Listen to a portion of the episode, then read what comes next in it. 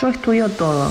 La lista del súper, el recorrido que hago a la facultad, la historia de cualquier superhéroe. Posta, estudio todo. Decime nerd que me encanta.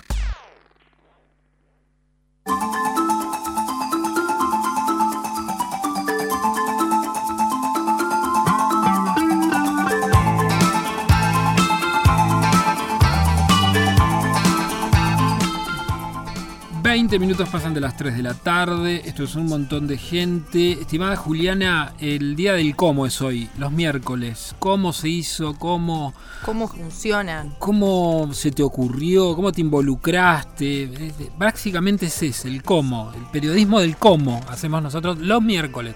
Ya mañana cambiamos la... Para, mañana es para... ¿El lunes para qué? ¿Para qué hago todo claro, esto? Pero hoy, es cómo. Entonces, em, a raíz de una, de una nota que apareció en el diario La Nación hace ya un par de semanas, eh, fines de julio, eh, estuvieron los All Blacks primero, vamos a hacer el contexto. Estuvieron los All Blacks, el equipo neozelandés de rugby, más importante quizás de la historia del deporte mundial y universal. Los capos, capos de todo esto. Bueno, eh, Suelen andar por el barrio de Núñez, entrenan en River y muy cerca de allí está la ESMA, a nada, metros. La ex La ex exactamente. A metros de la, cancha de River y estuvieron allí, visitaron el lugar. Y no es casualidad, porque eh, el deporte argentino tiene una cifra que a muchos todavía eh, aún sorprende, y es que el deporte rugby tiene la máxima cantidad de eh, jugadores desaparecidos en dictadura. 151 es la cifra y con quien vamos a conversar ahora es alguien que ha mm, investigado cada una de las desapariciones, o sea, cada uno de los 151 casos, y ella se llama Carola Ochoa. Carola, Juliana y Ariel te saludan, muy buenas tardes. Hola, buenas tardes. ¿Cómo buenas tardes también a la audiencia. Bueno, eh, primero vamos a decir, ¿dónde estás, Carola, ahora? ¿En qué lugar eh, físico de Argentina andás?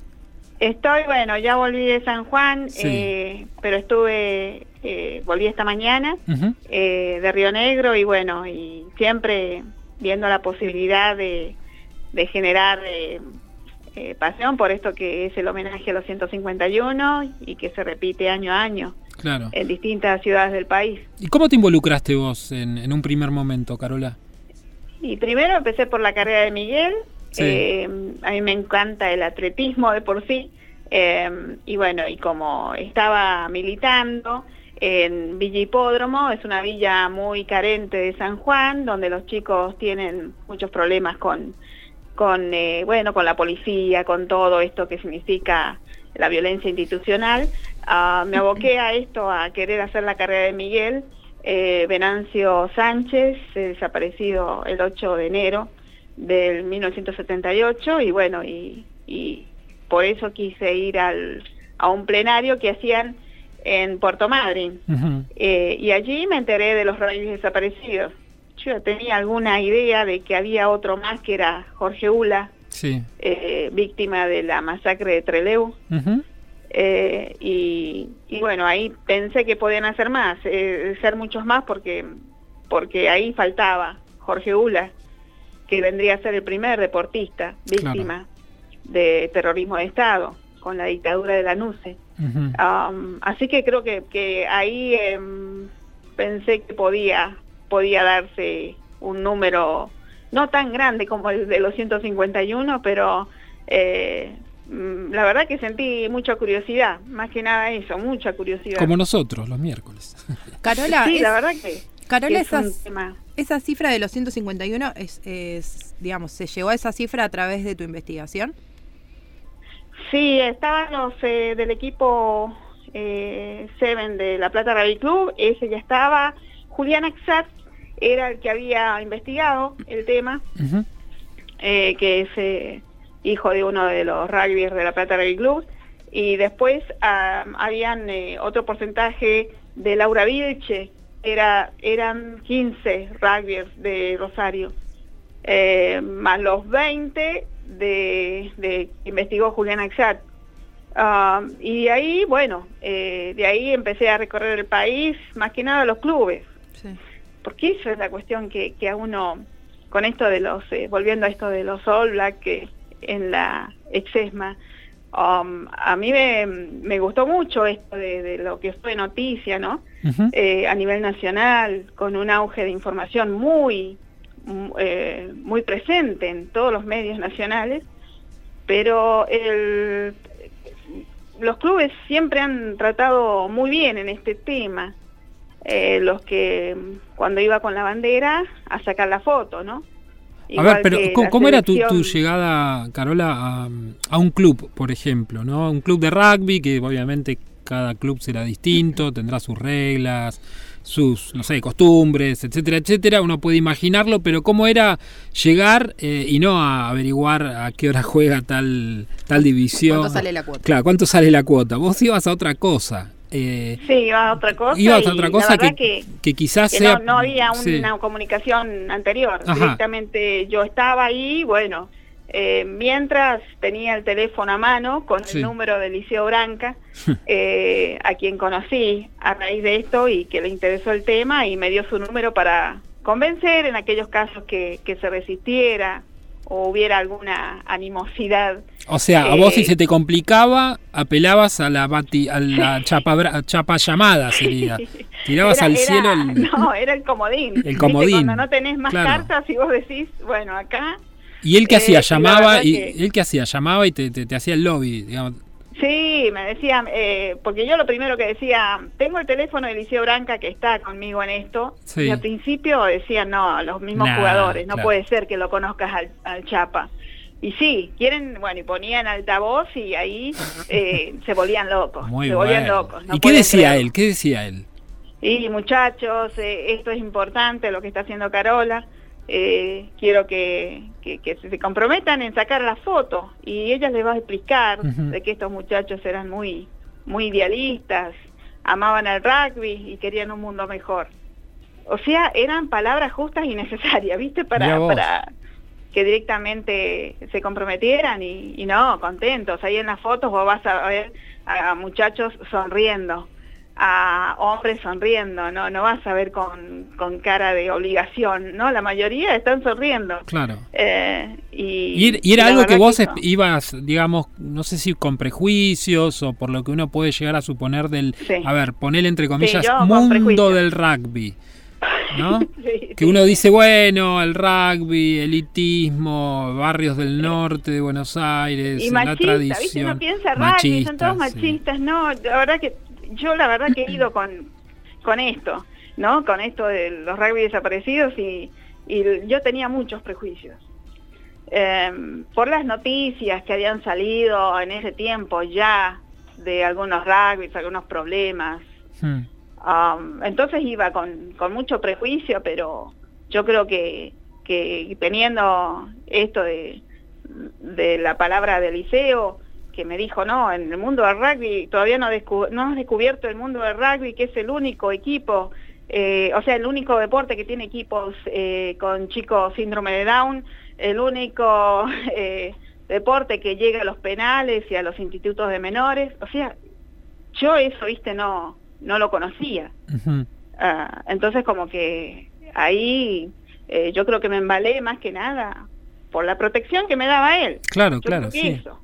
Cuando te tenés a alguien firme que, que te dice yo te banco y, y bueno, y dale para adelante, no, yo creo que no hay excusas. ¿Y cuál fue el primer contacto con Eliseo? Y lo tengo desde 2015. Eh, yo la verdad que estuve mucho tiempo en La Plata y más que nada tratando de hablar con los presidentes de los clubes, de los tilos, eh, de Berizo, eh, y con managers también, del seleccionado Choi, que es, y bueno, eh, que es rugby universitario, a Guillermo Pujol, eh, que es el manager, y bueno, y, en ese contexto, bueno, Guillermo Pujol lo conocía, primero fui a la Plata Rugby Club donde entrenaba el seleccionado Choiques, y, y bueno, y ahí él me dijo, mira, te conviene contactarte con el liceo yo te voy a dar el contacto y mm, si le pinta bien, pero yo creo que se va a aprender. O sea, eh, yo al principio desconociendo, sabía quién era Chapa porque lo había visto en los medios. Sí, para quien no conoce, hablamos de una figura Así, qué sé yo, después de Porta quizás viene él, una cosa así. Dentro del rugby. Del rugby. Sí, la verdad que eso, eh, yo lo vi en los medios de comunicación antes y, y no pensaba que era tan inmenso, no solamente de corazón, sino también físicamente. Claro, casi dos metros. Mide dos metros y pico. Y, sí. y es, eh, es inmenso, la verdad que él estuvo, estuvimos ahí en el colegio Rafael Hernández y, y bueno, y se comprometió en que esto tiene que tenía que ir para adelante. Por eso por ahí nos sorprendió todo este auge de la noticia de los Sol Black, eh, cuando hay muchos equipos de clubes argentinos que, que bueno, que, está bien. Eh, todavía no está el respaldo de la UAR, pero ah, cuatro años intentando todo esto y, y, no descansando, yendo a los clubes y, llevando las historias de estos muchachos. Eh, estuvimos en el Club Belgrano, Manuel Belgrano, el club del, eh, del chico este que jugaba en Toulouse, el, mira, justo qué memoria que tengo. No, yo, de rugby no te puedo ayudar nada, pero... sí, y bueno, eh, y la verdad que, que, ahí estuve en el club Manuel Belgrano eh, y bueno, y la verdad que los chicos se interesan. Ah, tienen algunos prejuicios, que esto sea cuestión partidaria por las elecciones, porque dicen este año eh, piensan que puede llegar de esa manera, pero yo creo que con, con esto de que nosotros lo hacemos hace cuatro años, yo creo que no da para pensar que, que, uno va por una bandera por algo que, que, que, que, no que puede ser porque uno tiene un pensamiento político y sí eh, y es respetable y bueno yo tengo mi pensamiento político la verdad que partidario pero esto no, no lo vuelco en esto, ¿no? Carola, esto no, no se mancha con nada. La pelota no se mancha.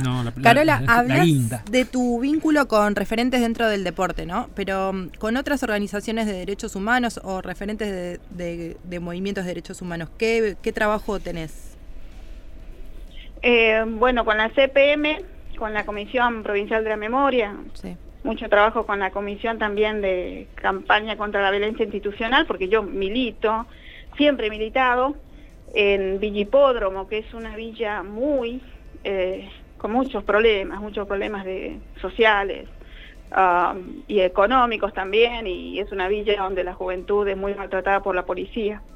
Y, bueno, y en ese enviaron, enviamos colectivos con chicos, fui con chicos de Villipódromo, a Buenos Aires, al 8 de mayo del 2015 y otros viajes también, pero siempre con ayuda de la, bueno, de la CPM también. Y, yo creo que eso también me unió para, para ver que, que bueno, que los el nunca más de ayer es ni un pibe menos de ahora, ¿no? Y yo lo veo así también, que por ahí hay mucho auge en esto de, de los 30.000, pero hay muchos chicos que están muriendo en las villas están siendo asesinados y, y de eso poco se habla. Total. Eh, eh, por em, eso, a mí, la verdad que el primer torneo que hicimos fue en Ensenada, eh, el 9 de noviembre, en Ensenada. Y bueno, y, y yo ya venía trabajando tres años en, en la campaña contra el gatillo fácil. Y bueno, y, y fusilan a mi sobrino. Él el único sobrino que tengo todavía, el día 3 mm, de diciembre del 2016. A poco, a pocos días del torneo. Y ahí comprendí eso, que nunca más de ayer es venir un de menos también. Claro. Y bueno, y después de eso yo pensé que el mundo del rugby, la gente de rugby, los equipos me iban adiós, viste que por ahí uno dice, ¿por qué lo mató la policía? Eh, y, y no, hicieron un partido homenaje a mi sobrino contra el gatillo fácil. Pues te digo que el rugby es, es, loco, ¿no? Es muy loco. Es muy loco, te, iba a preguntar, claro, eso, ¿cómo, cómo impacta a veces lo, lo que uno recibe quizás desde afuera o mirándolo a través de, de otros interlocutores a vivirlo. Eh, y, y, te lo dice alguien que con el rugby sigue teniendo prejuicios, ¿eh? Eh, pero no, pero ya no te puedo discutir a vos, o sea, no te puedo decir nada a vos del, del, rugby porque vos lo estás viviendo, digo, por ahí no, no practicándolo, o sí, no lo sé. Y todavía con temas tan, tan difíciles como como de gatillo fácil en mi familia, una víctima, y que, que ellos digan, no, eh, eh, quédate tranquila Carola porque, porque nosotros estamos con vos, no, no hay ningún problema, esto, esto sigue y, y, si tenemos que hacer homenajes contra el gatillo fácil o ir a las marchas contra el gatillo fácil, que ahora es el 27 de agosto, en Buenos Aires, eh, lo hacemos. Así que yo creo que, que, que, esos prejuicios yo, yo no entiendo por ahí, ¿no? Por ahí eh, pero yo creo que la gente que lo practica tiene un grado de, corazón muy grande. Y por ahí que yo me he dado cuenta, yo hace cinco años no te podría haber dicho lo mismo porque no, no tenía mucho, mucho conocimiento, solo mis prejuicios a través de las noticias. Eh, pero yo creo que, que es un ámbito en que yo ya estoy cómoda y que y puedo charlarlo de una manera, cualquier tema, eh, en un club, eh, quedarme en el tercer tiempo de los partidos.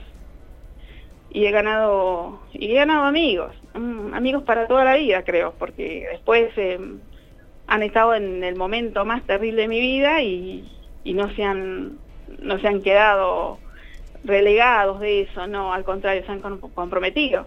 O te digo que esto de derechos humanos, eh, no he tenido el apoyo de las organizaciones de derechos humanos, pero he tenido mucho apoyo de los jugadores de rugby. ¿Y por qué no has tenido apoyo siendo vos, digo, una militante de, de, alguna organización y, y, sí del, y sí del rugby? ¿Qué, ¿Qué pasó ahí?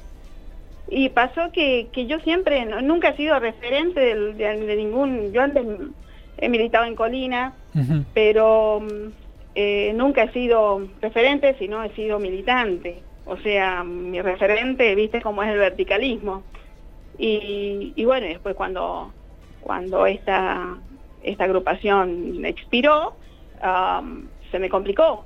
Se me complicó porque yo pedí ayuda y nunca la, la pude tener porque no era una persona referente. No había sido ni referente y eso se respeta mucho en, los, en las organizaciones de derechos humanos o sea, eh, se respeta mucho. Entonces, eh, yo creo que eso, tuve que, que salir, eh, porque la verdad que yo me vine a vivir en Villipódromo para militar mejor, acá este después de la muerte del asesinato de mi sobrino, en Villipódromo para estar bien firme con la militancia contra el gatillo fácil. Pero al mismo tiempo investigando y haciendo estos torneos. ¿Cuál, es el, ¿Cuál es el próximo? Es en Bariloche, San Carlos de Bariloche, en el Estadio Municipal, el día 10 de noviembre y el 9 de noviembre en la Universidad de Comahue, son los talleres. Sí. Eh, los talleres van referidos a la, memoria de los 151 y también de inclusión. Eh, también hablan de rugby e inclusión. Entonces eh, va a ser rugby y contexto de encierro, rugby en escuelas secundarias, públicas. Es todo como para que, bueno, para venerar lo que los 151 respetaban, que eran, que eran militantes sociales eh, inmensos, inmensos. No, había, no hay un nombre para eso, ¿no? Pero inmensos eh, queda una palabra muy, muy chica para todo lo que eran. Si ahora ponele, dan, dan rugby en la tele, ¿lo mirás? Sí, sí, sí, porque eh, lo veo y, y, bueno, yo veo que, que, hay también un compromiso con, con este deporte. Se habla, sí, sí, sí. Eh, te imaginas, es la vida. Eh, y yo lo veo que, bueno, es más, en este fin de semana en San Juan juegan en, en, el penal, en el servicio penitenciario de acá de San Juan, entran equipos de rugby el único deporte que entra y, y ahí voy a estar yo. Ojalá que pueda entrar, ¿viste? algunas veces no se puede, eh, pero bueno, eh, ya el rugby marcó mi vida, yo creo que va ya marcó mi vida. Sí, sí. Eh, y sin y sin quererlo, ¿no? Te lo encontraste. Me lo encontré. ¿Viste cómo pasa con el amor? Te lo encontré. Te encontraste al te enamoraste del rugby. Bueno, es un Me enamoré del rugby. del rugby. Sí, sí, claramente. Carola, bueno, eh, te agradecemos obviamente y tenés un vínculo con la ciudad de La Plata. Eh, y esto también, bueno, Julián lo, lo, ha, dicho eh, en, otras oportunidades, La Plata Rugby es uno de los clubes en Argentina que creo está en ese, en ese terrible ranking de los clubes con más desaparecidos. Eh, casi una división entera de, La Plata Rugby. Eh, así que bueno. La verdad que, es impresionante. Cuando andes por acá, te esperamos en Radio Universidad. Sí, sí, la verdad que yo amo La Plata toda la gente que yo he dado, en la, o sea, que he conocido en La Plata son gente muy valiosa y la verdad que, bueno, eh, la verdad que yo agradecida a La Plata. Yo no sé, mi, mi, segundo hogar, mi segunda patria chica sería La Plata, después de San Juan. Y hay rugby, eh, y hay mucho rugby acá también. Bueno, ya lo Sí, sí, ahí está Martín Fontán de La Plata Rugby Club, que está acompañándome siempre. Eh, Marta, así que Marta, eh, también un abrazo inmenso. Y, bueno, hay un montón de ahí, de la Plata del Club. No los quiero nombrar a todos porque se van a enojar, pero... No, que no se enojen, eh, por favor. No enojemos, los queremos, pero no enojados. no enojados. no, no enojados. Hay que tirarle un chiste también, ¿viste? Porque le tiramos todas flores a los rugby. Un chiste banquen, loco. Sí, Carola, la verdad que es son maravillosos todos, todos. te mandamos un abrazo grande. Un abrazo inmenso para todos y para tu audiencia también. Un abrazo de San Juan. Gracias. Bueno, la historia de, Carola Ochoa, eh, ella está detrás de la investigación de 151 rugby desaparecidos y bueno, a partir de allí se generan, bueno, como recién decía, talleres, torneos, etcétera, etcétera, etcétera.